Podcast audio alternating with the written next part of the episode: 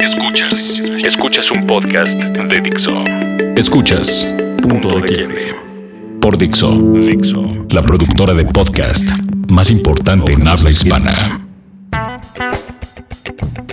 Pues llegamos a un episodio más de este su querido podcast de confianza llamado Punto de Quiebre.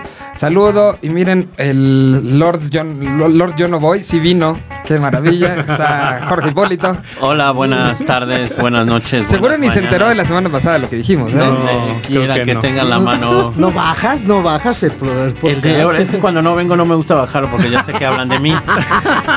Ya se No viene, interesa interesarías, te darías de tus apodos. Híjole.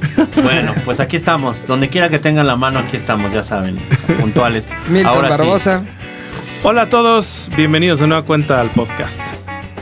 y el queridísimo hombre que transmite este podcast en tiempo real para que después ya nada Nos más quitas se lo imagine. descargas, eh. creo, No, al contrario, es solamente ahora sí que la puntita, nada más para Una que- probadita. Una probadita. Estamos grabando aquí, ¿cómo están? Yo soy Chavarrock. Bueno, pues empezamos. eh, ayer se fue la fiesta de presentación. No, que fue como la tercera fiesta ya de esta nueva etapa, ¿no? O la octava, ya no recuerdo No bien. sé, en, No, este, en este asunto de hacer fiestas para presentar. Miren, en, en- ahora sí que en abono de descarga, si es que cabe el término, eh, la, gente del Hell and Heaven trae como que esta onda europea de lo que hacen luego los festivales, ¿no? De que se anuncia un grupo, pasan dos, tres semanas, se anuncia a otros, o sea, se van dando a conocer poco a poco las diferentes actividades que van. Por ahí va el...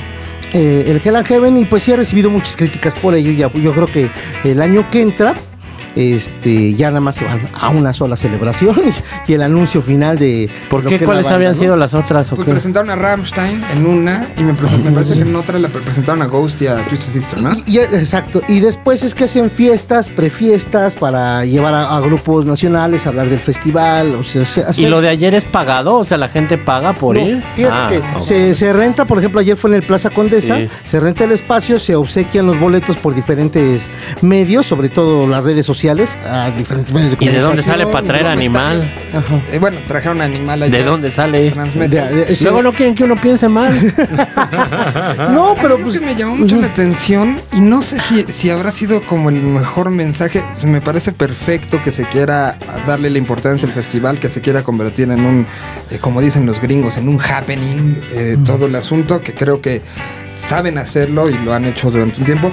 Pero no sé si la comunicación, eh, me llegó un correo, una invitación a la conferencia del día de ayer, que, de- que resaltaba y era muy enfático en decirle a la prensa, acredítate porque en la parte superior de, eh, en el, digamos, en el balcón del plaza, habrá barra libre de cerveza para ti, periodista. Entonces, no se te olvide, o sea, una onda así era, era este, esto que lo puedes omitir en la invitación, ¿no? O sea, Y aparte- lo, lo haces como una sorpresa, pero sí era como, lo vi, perdón, como un gancho innecesario cuando estás convocando a una situación que va a generar Es- conversación Y de que, prensa, ¿no? y que ya sabes que al final del día van a ir porque es un festival que, que al fin, o sea, que es importante. A mí, por ejemplo, me tocó, digo yo, la verdad es que ya llegó un momento en que ni siquiera leí el mail porque me spamearon, no te miento, ¿eh? Como me llegó por medio de diferentes agencias. Cada uno lo mandó como dos veces. Sí, y te estoy hablando sí. como ya de. Estamos hablando como de seis mails. ¿Y no fuiste por la cerveza gratis? No, pues que no, no lo la verdad es que no, no lo leí. No, pero sabes que eso también de repente llega a ser un poco, pues también hasta medio intrusivo en el sentido de, oye, ya espérame, sé que mañana es, voy a ir. Y como dices también esta parte de lánzate para que te pongas medio, medio Eh, burro. Es, es ahí, digo. La verdad es que se ha perdido parte de este mismo oficio. este, con, porque Sí, eh, sabemos los medios que con que pongas cóctel, pues sabes que va a haber algunas bebidas de cortesía, ¿no? Y que vas a llenar, dijo ¿eh? cóctel. ¿no? Con, con- con eso digo es más que suficiente, pero bueno, es, es, este. Y yo creo que falta pues, seriedad en algunas cosas y detallitos tan pequeños como estos son los que luego dan al traste con el trabajo, ¿no? Eh, Porque eh, ayer, por ejemplo, fue el Plaza y fue una presentación interesante. Escuchar a, a, por ejemplo, a Salvador y los Leones abrieron esta presentación con cuatro o cinco temas y ya Hola Salvador y los Leones oyéndose pues más metal, ¿no? Ya menos con el bolero hardcore, El- el- digamos. El, bolero, el bolero oscuro. Oye, de veras, perdón que te interrumpa y hablando de eso, ¿qué pasó con el chismesazo ese de Ajá, del bajista y, y su novia y que le golpeó? ¿No se supieron esa? Ah, pero eso es que ya tiene como. Ya 25 tiene rato, sí. Pero sí, ¿qué sí. habrá pasado? ¿Sí lo habrán demandado? Se cambió, ¿no? El Tuvieron problemas. O sea, ¿no? mira, yo lo que te puedo Lo decir es que fueron diferencias así muy particulares, puntuales, en las que se manejaron muchos rumores. Y creo que en el momento se hicieron varias aclaraciones, se especuló también al respecto, pero bueno, finalmente la Castañeda siguió. Ujú. Este, en, un- en algún momento dado se presentó como la casta, después siguió la Castañeda. Y ya después Chava empezó a hacer este proyecto, el de los Eones. Y ayer lo vi ya por primera vez, pues ya una onda más metalera. Y la neta es que escuchar a Chava dentro del metal fue una gran revelación para mí. Porque le, le decía, güey, hay muy buenos cantantes dentro del heavy, del hard, metal. Pero te escucho cantar, cabrón, y, y- y te posicionas de volada como uno de los grandes cantantes también dentro del metal, ¿eh? O sea, lo hace muy bien. Eso fue de lo que me gustó parte de la fiesta. La otra siguió Transmetal. Uh, Transmetal que de vez en cuando siguen haciendo algunas fechas con su cantante original que es Alberto Trash Pimentel, ¿no? Trash. Que ahora tiene su proyecto de Lepros y que va a sacar discos. Sí, no, es una, una maravilla y entonces... Y aparte es un tipazo. No, sí, o sea, Tipazo. es- sí, sí, este... ¿Cuántos años tienen los Transmetal? Transmetal debe tener... Yo era un niño y ya tocaban allá en los rumbos de Naucalpan. En Debe ser Tlane. o- Plane y en 90, alre- Naucalpan. alrededor de los años 90, fines de los 80, principios de los 90. este. ¿Empezó Transmetal? Sí, yo, yo, yo lo ubico. Es que fue, mira, yo trabajé en la banda rockera y ahí los hicimos revelación de la revista Banda Rockera. Pero Ya. no recuerdo si fue el 89. O sea, creo que un año fue Caifanes y al otro año Fue Trans- Transmetal. Una- no, sí estaban medio locos ahí en la revista. Pero bueno, este, escuchar el infierno de Dante, este, eh, Rostro Maligno, eh, um, eh, bueno, Killers, que es un cover y un clásico de la banda. ¿no? Killers es de una banda, fíjate que no es tan trash, que ahorita se me fue el nombre, lástima, creo que es francesa. Sí. Eh, de hecho, este, y, y es diferente, es- pero pues la, la versión de Thrash Metal pues, levanta siempre el slam de todo el personal. Y fue un buen, vi- un buen viaje, ¿no? Salvador y los Eones no van a tocar dentro del Hell and Heaven. Sí, no, no, no. lo más no. chistoso. Tocaron el año pasado. Sí, Fueron de hecho estaban programados para este año porque Chava con su Producciones Garra hace parte de la escenografía de algunos escenarios y parte de todo lo que se ve como performance dentro del mismo festival. Pero ahora le salió una un- una un- eh, no es asilo, es como una beca. Este va a estar en unos talleres eh, a- a. Italia. Se va, se va, se va a Italia durante un mes, este, como pintor. Sí, muy bien, este, y pues obviamente pues, está re loco. Sí, felicidades, es un, Un gran, un gran mérito y tuvo que por eso posponer También esta fecha tenía. de cepa. Sí. De las De, Américas. de sí, de nuestra generación. Pero él, él es de San Mateo. No es Las Américas. Las Américas, las Américas, pegadito a Periférico. Y a San Mateo. ¿De Ahí dónde? por el. Bueno, entonces ahora vive en San Mateo, ¿eh? porque sí sé que vive allá arribita. Ajá, cercano, Sí, cercano. sigue habiendo muchos topes allá en. Sí, uh, un día te invito.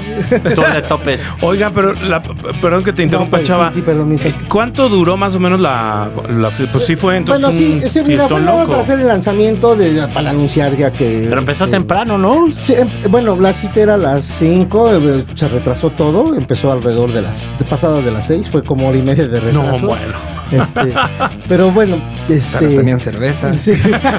En el piso de arriba. No, me refiero al retraso fue para servir las chelas, fue de hora y media después. No, de todo también el acceso, pero eh, y estos grupos, tanto Salvador y los Leones como Transmetal tocaron alrededor de una hora, hora y media. Cada uno. No, perdón, para alrededor de medias cuatro o cinco rolas. y el que se aventó un Ah, show sí, con- ah, el, que aventó- horas. el que se aventó un show más largo fue el de Animal. Entendido, pues que es una banda que viene desde Argentina. Se aventó, no sé, sus dos Que valiera la pena el viaje. Eh, y se treparon al escenario y sí dieron un, Un buen un- se- sí, además este pues Andrés muy muy motivado no muy contento porque pues eh, Es que tenía muchos años que no venía con animal. tengo entendido que fueron 12 años los que este Dos No, menos, Doce. menos, menos, yo creo que menos. ¿eh? con animal bueno fue lo que Sí, este, porque platicábamos yo me acuerdo A de ver. entrevistas con en el 2004 salió eh, el disco Pues, 12 combativo años, que fue el más eh, reciente y yo creo que fueron un par de años más de giras todavía donde nos 10 encontramos por acá por lo menos 10 años sí sí que animal no Un rato.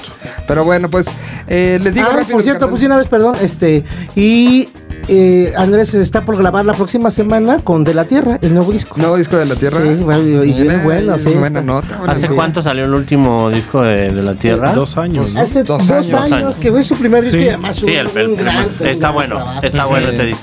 Bueno, aquí está la lista de las bandas que estarán. Está Dayform, One Cabinet, Julian Fire, Absol- eh, Absol- eh, Abolishment of Flesh, eh, eh, Raven Black, está muy chiquita la letra, perdón. Orca, que es este proyecto de Charpenel, ex Guillotina, eh, Taipan, Obi the Moon, El Clan, eh, Alinante. Anima Inside, Re- Rejection, Black Overdrive, el proyecto del Patas que también estuvo en el Festival Vive Latino, Anima Tempo, Driven, Winter Heaven, Supremacy, mm, eh, eh, Kathleen, All Misery, Rain Shatter que también estuvo en el Festival Vive Latino, El Cuervo de Poe, que qué gran nombre tiene, eh, Tantra, Arcadia Libre, Koji Kabuto que es una banda eh, colombiana de metal que son impresionantes, eh, que lo recomiendo muchísimo, Pressive, Disidente eh, de Guadalajara, Kill Code, Here Comes the Kraken de Aguascalientes, Colectivo Suicida, Nightbreed, Pinhead, Tail Barrio, Origin, Bulldozer, Thanos, Transmetal, como bien decía Chava, Alien Tant Farm, ¿se acuerdan de ellos? Sí, claro. Este, Dying Fetus, Animal, bueno, angustiados nuestros indios murieron al luchar. al luchar. Eh, Mushroom Head, eh, Bobbit, Suicidal Tendencies, Fear Factory, eh, Sepultura, eh, Suicide Silence, eh, POD, eh, Amon Amart, Epica, Ghost, Finger Five Dead Punch, Twisted Sister y Rammstein. ¿Eh? Y la pregunta del millón entre este y el Notfest.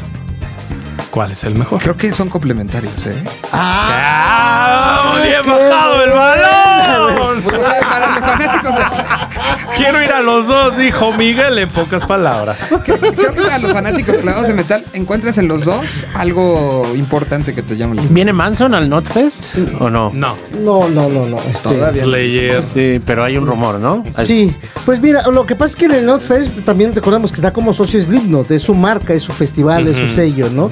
Entonces es muy probable que se puedan traer a bandas de las que, con las que Sí, con las que trabajan en los otros Ahora Notfest. que se haga dos años consecutivos aquí eh, en México, pues habla bien de que hay una buena intención de seguir abriendo este espacio, ¿no? Y sí, yo la verdad también hay este suscribo con las mismas palabras, este, se complementan. No, porque la escena metalera es muy grande. Fíjate que ayer estábamos Está bueno el chayote está- en el metal, ¿eh? Debemos irnos para allá. Ayer- con las chelas, a- ayer, estaba, no, ayer estaba hablando precisamente con Juan Carlos Guerrero, eh, uno de los productores del festival. Ajá. Decíamos, oye, en números es que no hay estaciones de heavy, o sea, y ni siquiera hay tantos programas de heavy en las estaciones musicales, ¿no? Y Yo creo que hay uno y en reactor, ¿no? Sí, ¿no? sangriento. Sí, ¿no? Y, el patas también de Y el pone lo, lo que hace, pero ya todo lo- ahora sí pone algo. En RMX no hay metal, En ¿no? RMX no hay No, metal. no hay metal. En Ibero no hay metal. No. Eh, eh, eh, hay gente como Luis Jasso que tiene estos blogs y que fue parte en su momento de Internet Claro. 710, eh, que sí se le daba con sangre de metal, que así se llama el blog Y, y- actual. y no obstante, vemos que hay bandas legendarias dentro del metal que se sostienen que tienen sus 20, 30 años. Hablo de las bandas mexicanas o latinas. Y, y que los, y muchos de los grupos, de los, perdón, conciertos masivos que se hacen en el país, muchos tienen relación con el metal, ¿no? Sí, o sea, claro. o del hard rock, ¿no? Entonces, si hablamos de si se hacen 20 conciertos en el Foro Sol, mínimo son 3 o 4 de metal, ¿no? O sea, o que, que tienen ah, por ahí este. Pues mira, relación. bajita la mano vendrá el Hell and Heaven. Está la presentación del último show eh, de Black Sabbath. Y está el Ozfest. En los últimos, en tres meses va a ser eso. O sea, sí, estamos hablando de ¿Qué shows. es? ¿Cuándo es el Hell and Heaven aquí en 23 de México? julio. Y el Ozfest. En octubre. En octubre. Es Ah, Notfest. es que la presentación.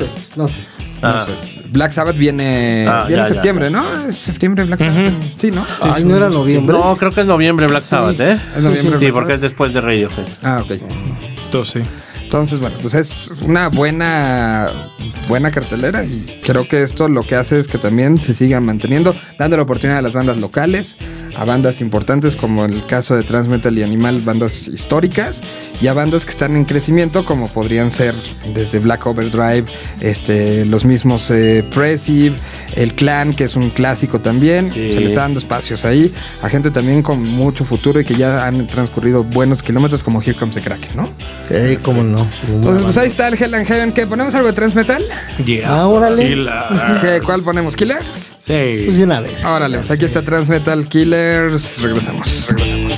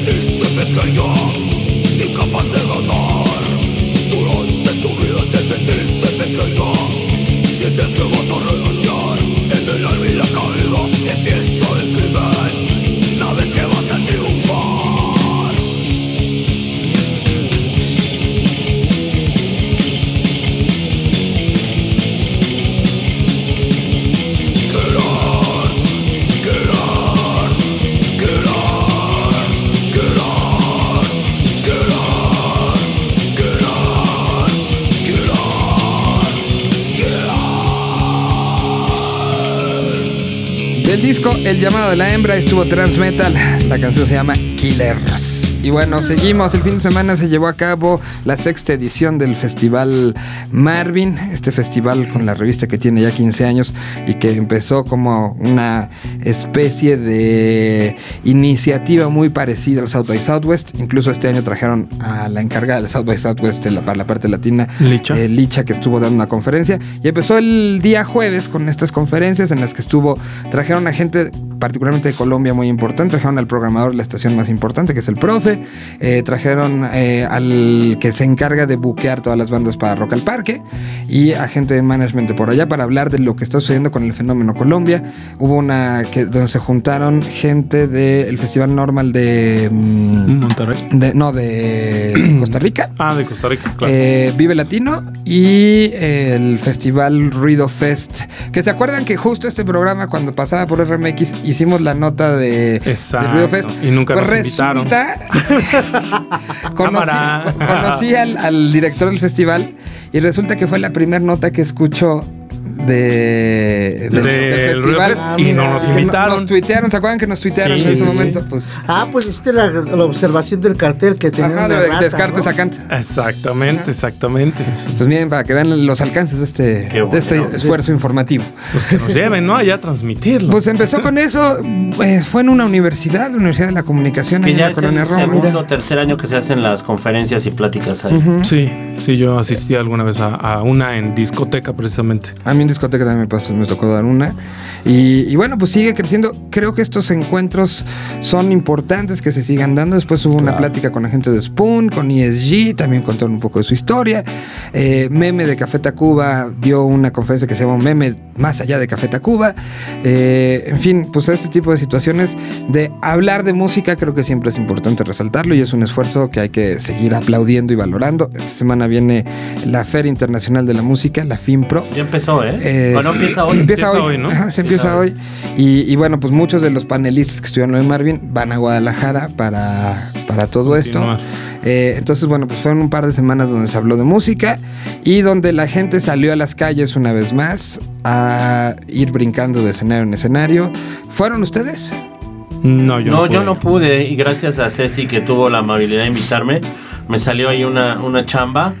Y, pero bueno, sí estuve en la plática de que dio Meme en la Universidad de la Comunicación, estuve ahí junto con Miguel. Y bueno, sí, me parece que son muy buenos esfuerzos. Yo creo que va tomando fuerza el Festival Marvin. Eh, oí buenos y malos comentarios también ya más de la parte musical de lo que sucedió el sábado. Pero creo que toda la labor es muy loable. Creo que hacen falta más cosas de esas en México. Que se den más cosas durante el resto del año donde haya una interacción entre pláticas, concierto. O sea, que, que sea como una cosa muy, como dice Milton, al- al- a, la, a la manera del South by Southwest. Porque al final creo que eso sí enriquece y le va dando un poco más de no sé cómo llamarlo, un poco más de experiencia a la mal llamada escena musical, ¿no? Y que y que se convierte también en un eh, en un lo ha hecho el festival bien en este sentido de ir impulsando bandas que a lo mejor todavía no están tan en el ojo del huracán mediático. Me llamó la atención que particularmente en de meme que es como en el que pude estar desde antes de que empezara hasta este incluso me quedé un buen rato al siguiente show que fue Diamante Eléctrico de Colombia. Me llamó mucho la atención no ver a muchos eh, eh, personajes de prensa que normalmente eh, se cuelgan mucho de lo que pasa con Café Tacuba. Y. eh, ¿Por qué volteas a ver a tu derecha? no, no, voltea a ver a mi derecha. Este, No quisieras.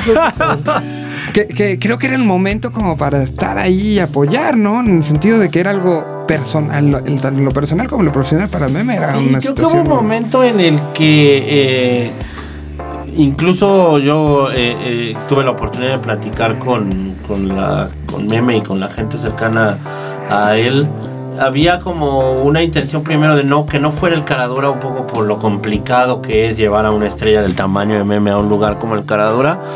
Pero también eh, creo que, y, en base a esto creo que se corre mucho el rumor de, uy, si es en el Caradura va a ser muy difícil entrar, va a ser muy difícil moverse, va a ser muy difícil, va a haber que hacer una cola muy larga. Entonces creo que eso a lo mejor ahuyentó a estos personajes que, que tú dices. ¿no? Porque, porque mira, fue eh, hacerlo como la crónica de lo que sucedió. Eh, fueron nueve canciones. Se veía meme desde la llegada al lugar. Se le veía nervioso incluso desde el día anterior en la conferencia esta que mencionábamos. Se, se le veía ansioso un poco. Pero bueno, pues eh, arrancó y arrancó con una canción que se llama Hoy Decidí. Después, eh, que esa fue guitarra voz. Sí, que esa canción es eh, la canción con la que Pepe Aguilar abre el MTV Unplugged. Ok. Y es una canción de meme. Eh, después eh, se echó Aviéntame, conocida por la película Amores Perros. Amor espera. Luego vino con Aunque sea, que esa me parece que es un cover. eh, Es de otra película, ¿no? ¿No o es de otra- otra película. Este, ah, creo que sí. Sí, la- es esa. Luego se aventó en, eh, El Ruido, que me parece que es otra de las nuevas. Una que no. no, Sí, eh, sí. Y que está bien buena. Que está por salir. Después vino Un Año de Amor, que ese sí es un cover, eh, que se aventó con Luz Casal. Ese es con Luz Casal, sí. Luego, eh, no, no Puedo Parar, de la película galardonada incluso a los Arieles. Luego se aventó un cover a Juan Gabriel eh, con Querida, una versión que estuvo muy meme, pero estuvo Un mashup. Sí, fue un mashup junto con Sorry. Sorry de Justin Bieber. Exactamente. Qué chingón. Este, y cerró con Todo va a estar bien, esta canción, este, que la convirtió de, la- de la- esa parte como electrónica que le oímos. Aquí de repente yo sentí que ya tenía algo hasta como de glam rock. Desde el momento en el que pues, estaba Yamil en la batería eh, y, y los hermanos del Real acompañando a Meme, que además fueron presentados tal cual como acá tenemos a mi hermano Ramiro y acá tenemos, o sea, sí era con esa Claro. solemnidad de meme muy característica que, que estuvo muy bien presentado a Renato y a Ramiro. Y, y bueno, pues el show musicalmente impecable fue de menos a más, pero cuando estaba de CD, sí se enfrentó a meme algo que yo creo que hace 15 años o más no le pasaba, que era empezar a tocar o empezar a cantar. Y que buena parte del público estuviera. Hasta en un momento abrió los ojos como diciendo, ¿Qué les pasa? está- no? Porque además se combinó con momentos donde los monitores de piso hacían como ciertos feedbacks, como la primera canción, ¿no? Al final estás allá como acomodando todo. Y siento que fue fuerte, pero lo supo llevar. Incluso se paró enfrente del, del micrófono, que es algo que también. No sé si tú en los años que lo viste con Café Tacuba alguna vez había pasado. Este, que él tomara las riendas de saludar al público y tener esa No, conversación. Según no, yo, no, no, no, no. y, y al principio lo, lo- de las primeras palabras fue, estoy bien pinche nervioso. con eso se ganó Yo a la gente. Y con eso él también se liberó de una carga Claro. fuerte. de- Sí, debo hablarle sinceramente, ¿no? Qué y- bueno. y, fue muy divertido, muy meme, eh, cómo lo fue llevando y cómo él lo fue disfrutando. Utilizó una guitarra acústica y una especie de jarana para una de las versiones. Eh, en todo va a estar bien, incluso estuvo suelto, sin instrumento. Bailando. bailando, cosa que, que creo que él mismo, este, de repente como decía, no tengo mucho espacio, están los, tenía dos este, eh, lámparas extras al- a lo que normalmente tiene caradura, arribita de él, entonces tampoco tenía como tanta movilidad de brincar, ni mucho menos, pero se vio un meme muy diferente, muy suelto, que yo espero que sí tome la decisión de seguir y que no haya sido una única presentación. Ojalá. Ojalá. Y se la gente lo hizo regresar y tocaron tal cual quiero ver de El Café Tacuba.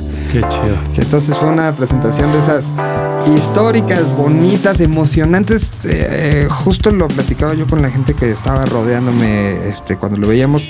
Había algunos, este, sí, periodistas que, que insisto, no eran los más y no eran yo. Yo pensaba que era una situación por la historia, por el momento, por las circunstancias, que tenía que ser eh, documentada por varios, ¿no? Yo creo que fue eh, este, discreta la invitación a medios, ¿eh? Yo, yo puedo Pero pues al pensar. final la invitación, este, o sea, tú podías entrar si estabas en el festival. Sí, sí, sí, pero, o sea, creo que también hubo así como que parte de eh, Terrícolas Imbéciles, que es quien lo lleva ahorita, este, una invitación así formal, vayan a ver a Meme, su, su primer concierto, debut, algo así, había venderlo, ¿no? Pati O sea, Peñalosa, estaba Gaba Cabral de Radio Mexiquense, Ajá.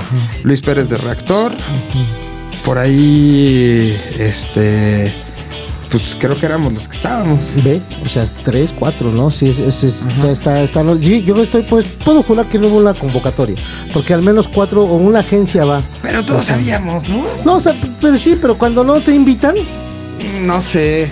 Ahí, a ver, mientras Pati, si sabes de la importancia de un show así, es, ¿esperas la invitación o es más importante la nota? Eh, pues yo creo que también te- en el caso de meramente del festival, yo creo que también tenía que ver mucho con eso. Que te tenías que, eh, en- o sea, tenías que darte de alta y registrarte por medio de la agencia que está manejando, el- bueno, la agencia Eureka, de publicidad de Eureka, que ayuda al festival a generar toda esta parte de contenidos, de periodismo y demás. Yo creo que también por ahí muchos eh, decidieron ni siquiera aventarse, ¿no? Claro, a lo mejor hubiera sido lo, más loable que llegaras y pues a ver si entro, ¿no? Pero creo que mucho también se, muchos también se limitaron por esta situación, ¿no? Que de qué tanto ibas a poder entrar conociendo el cara dura, que de repente también es muy complicado, por ejemplo, para un fotógrafo, pues hacer su trabajo. Este, yo creo que también fue por ahí mucho el- en este sentido el me aviento, no me aviento, si lo hago, no lo hago. Sí era importante ver a Meme. por supuesto, es que era una gran nota y era importante. Exacto. sí. Pero yo creo que también fue mucho por ahí porque qué tanta capacidad de poder trabajar, digo, sobre todo para fotógrafo, lo que fuera, y para entrar al lugar ibas a tener, ¿no? Sí, En yo creo que es eso. El periodista debió ir, o sea, que, que- y más los que cubren ese tipo de fuente, como bien dices, eh, porque sí, por, por lo histórico, por lo relevante que puede ser. Pero a la- a- ya ahora sí, con- dentro de todo el contexto, yo creo que así debería ser, ¿no? De ver cuatro o cinco meses, o sea, no es, el, no es todavía la gran estrella, no es eso, se lo tiene que ganar, sí tiene que haber la gente cuchicheando. A mí me gustaría que incluso lo bajaran y que le pidieran unas de Tacuba. No, pues es que es parte. Y yo creo que por eso Natalia Lafourcade es tan grande, porque pasó por todo eso. Y Julieta igual. Bueno, Julieta, a Julieta que todo el mundo la quiere, yo la vi como la bucheaban en los festivales estos de Seúl y no se bajaba. le ¿Con la. Milagrosa ya Sí, no? con la milagrosa y, co- y sí, con la milagrosa primero, sí, me tocó verlo, po- porque además era, había mucha rudeza todavía en esos festivales. Yo creo que lo mejor de Meme está por venir y yo creo que él Yo creo no que va a descuidar en lo absoluto su carrera. Pues mira, fíjate que muy pocos, o, o yo creo que ningún solista ha destacado como tal de los que se dedican a bandas de rock. este, como solista. No, mejor León Este, ahorita. León está Sí, ahí, León. por ahí va, pero tampoco es todavía. Ya este, vendió ahorita Metropolitans, creo que abrió otras dos fechas. Pero Sí, yo creo, sí, yo pero- creo que la importancia de Meme también es que a él lo conocemos más como en, la- en el back de un poco de Café Tacuba y sobre todo también como productor.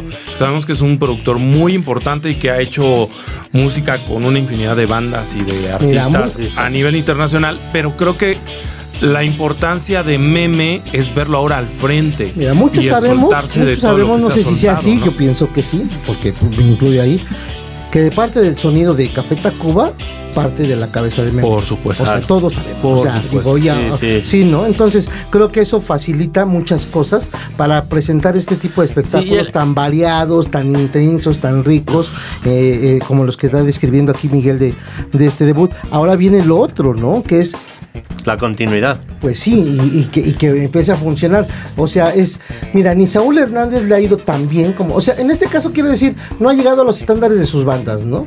Claro. Este, ahorita vemos que sí, que, que existe esta onda, por ejemplo, Rocco Pachucote no llegó con su proyecto, no llegó a ocupar algo- lado. algo- cosas así como, como con Maldita, ¿no? Leonardo de Lozane, cuando se hizo solista tampoco. Tampoco. Era el proyecto mismo, ¿no? Toro. Piro Pendas, cuando salió de Ritmo Peligroso y hermoso proyecto, tampoco. Lo mismo pasó con Cala. La verdad es que cuesta mucho trabajo. No es como en los años 60 cuando. este, Chete superó se sacaron- Zurdo, ¿o no? Sí, sí, claro. Chetes es, es- sí, porque. Chet, y bueno, mira, Chetes Se es. hicieron caras, güey. No, sí, probablemente. Es que el- yo soy muy fan de Zurdo. Bueno, y por- también soy sí, muy fan Lo de que Chet. pasa es que Zurdok se convirtió, fueron como 10 años, Sí. ¿no? O sea, y, Sí. y, y, y cuando se separaron estaban como que en esa etapa ya más creativa, evolucionada. O a sea, ver, te la pongo así. Lo que quieres decirnos en este momento es que si Meme se decide, puede llegar a los niveles que llegó un Enrique Bumburi o un Gustavo Cerati. Ojalá. Yo creo Me que gustaría. sí. Yo Acabas también, de decirlo también A mí me correctamente. gustaría. Ojalá. Tiene, ¿sabes qué? Es que en esa timidez que siempre ha demostrado Ese es que es el chico temido. es donde está. Hijo. Que diga tímido. Es donde está realmente yo creo que la magia que puede tener Meme como solista y comenzando una carrera ya de sí, Café Tacuba, pero Meme del Real. Y aparte de, de que la gente que trae eh, consigo tocando también, pues Sí, al final no, del día le Viene un ayudan disco de Café. Tacuba este año, ¿eh? También que no Sí. se, también. se supone. No, Me- sí, sí, yo creo que sí, Dícese. pues, no, est- están ya Sí, sí, sí, material, sí, ya. sí. Y bueno, pues a mí me, me- lo que más me emocionó viendo esto el sábado y con eso ya terminamos porque ya nos quieren cortar la cabeza. Creo que me dio mucho gusto ver, Es el sobrino de chistes. me, me dio mucho gusto ver que así como de repente volteamos y vemos lo que pasa en otros lados, como eh, y- incluso reposteamos eh, frases como qué bueno que Inglaterra tiene a alguien como Tom York o a, Dave- eh, o a Damon Albarn, qué bueno que nosotros tenemos a Meme y espero que haya mucho por delante de la música que puede generar. Así Negro, sea. ¿algo más? No, nada. Muchas gracias. No, pues felicidades a, a todos ustedes, qué bueno que coincidan en lo que pienso. Eh, pues ya saben, ahí está el Hell and Heaven y el Notfest. Los dos son complemento. Nos escuchamos la próxima semana. Adiós. Dixo presentó Punto de Quiebre.